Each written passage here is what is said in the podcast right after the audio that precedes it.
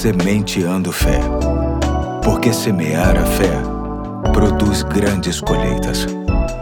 Hoje é segunda-feira, dia 17 de janeiro de 2022. Aqui é o Pastor Eduardo e é muito bom ter você comigo no início de mais uma semana. E para tanto, quero deixar mais uma reflexão extraída e adaptada do livro Indescritível Devocionais sobre Deus e a Ciência, que será trazida por um dos meus parceiros desse projeto. Vamos ouvi-la com carinho. Olá, sou filho do pastor Eduardo, me chamo Pedro Henrique e sou membro da Igreja Batista Fonseca. Quero começar a reflexão de hoje assim. A cada momento eu sinto a presença do Senhor.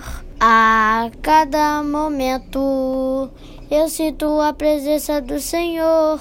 Ao sentar, ao levantar, ao dormir, ao acordar. E eu ando pelo caminho, e eu ando pelo caminho.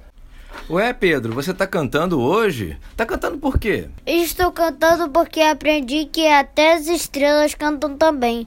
Os cientistas passaram muito tempo ouvindo os céus e descobriram uma estrela que se chama Pulsar de Vela, que está a cerca de mil anos-luz de distância da Terra, que por causa da maneira como ela foi formada, faz com que ela gire 11 vezes por segundo em seu eixo. Ela gira 11 vezes por segundo em seu eixo, Pedro? Isso mesmo, 11 vezes. Se você acha pouco, tenta girar 11 vezes por segundo para ver. Quando a estrela pulsar de vela gira, ela dispara um som parecido com um tambor que não para. Fiquei sabendo que outras estrelas fazem um som parecido com o do violino, e basta uma boa pesquisa na internet pra, para ouvi-las. Pois é, não são apenas os pássaros, os humanos e as baleias que cantam, mas as estrelas também. Tudo para que se cumpra o que diz o Salmo 148, versículo 3, que diz: Louvem no sol e lua, louvem no todas as estrelas cintilantes. Assim como as estrelas têm motivo para louvar a Deus, todos nós também temos.